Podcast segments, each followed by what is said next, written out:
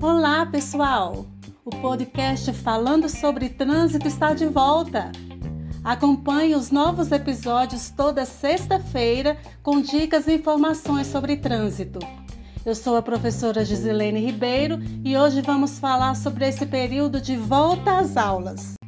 Bem, a volta às aulas costuma ser um momento de grande expectativa, principalmente para os estudantes.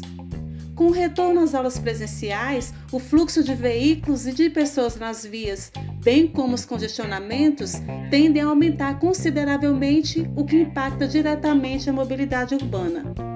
Assim, é necessário que condutores e pedestres redobrem a atenção, sobretudo nas vias próximas às escolas. É importante que pais e alunos se organizem para evitar situações de risco no trânsito. E para evitar situação de estresse, é importante que o condutor saia de casa com antecedência, planejando bem o tempo necessário para chegar ao destino em tempo hábil, sem deixar de lado a sua segurança e a segurança dos demais atores do trânsito.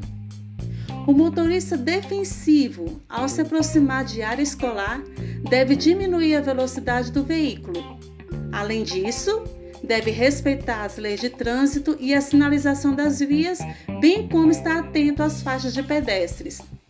Essas atitudes são fundamentais para a promoção de um trânsito mais seguro e harmonioso. É sempre bom relembrar que o embarque e o desembarque de passageiros devem ocorrer sempre pelo lado da calçada e, motorista, Lembre-se sempre de sinalizar sua intenção por meio da luz indicativa de seta, sempre que for executar manobras de parada do veículo ou de mudança de direção ou de faixa de circulação. É uma atitude simples, mas que previne a ocorrência de colisões. Crianças devem ser transportadas um dispositivo de retenção adequado.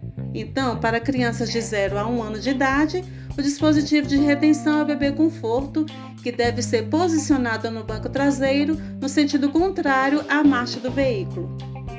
Para crianças de 1 a 4 anos de idade, essas devem ser transportadas na cadeirinha. Já as crianças entre 4 a 7 anos e meio, o dispositivo de retenção deverá ser o assento de elevação e, após a cidade, o cinto de segurança é o dispositivo de retenção apropriado, que, por sua vez, deve ser sempre utilizado pelo motorista e pelos passageiros. E, claro, convém ressaltar que o manuseio do aparelho celular pelo condutor enquanto dirige, além de ser um dos grandes causadores de acidentes, é também uma infração de trânsito que traz sérias consequências. Já com relação ao pedestre, pedestre prevenido atravessa na faixa, e este também tem um importante papel para a segurança do trânsito. Por isso, vale a pena relembrar algumas dicas. Pedestre, Onde houver o semáforo, aguarde com paciência o momento para sua travessia e só atravesse no sinal verde. Onde não houver semáforo, atravesse a via na faixa de pedestres sempre que for possível. Como no trânsito é importante ver e ser visto, não se esqueça de fazer o sinal de vida para que todos os condutores possam vê-lo e só atravesse a via quando todos os veículos estiverem parados. Faça a travessia em linha reta e não corra. Outra coisa, pedestre, não se distraia com o aparelho celular enquanto estiver no trânsito. Evite também o uso de fones de ouvidos, pois o risco de um acidente é maior, uma vez que, além de levar à distração, impossibilita ouvir o ruído do trânsito. Aos adultos, sempre que forem atravessar a rua com crianças, segure firme pelo punho a fim de evitar que a criança se solte e corra o risco de ser atropelada.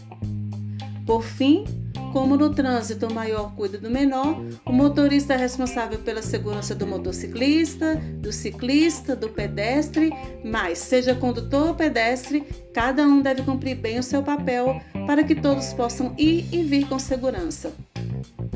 Então é isso. Espero que vocês tenham gostado do conteúdo deste podcast com o tema Volta às Aulas.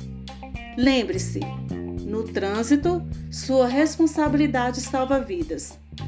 E se você quiser sugerir novos temas, comentar ou enviar dúvidas, utilize a hashtag podcastdetrandef nas nossas redes sociais. Estamos no Twitter, Facebook e Instagram. Um forte abraço, um excelente retorno às aulas e até a próxima semana com mais um Falando sobre Trânsito.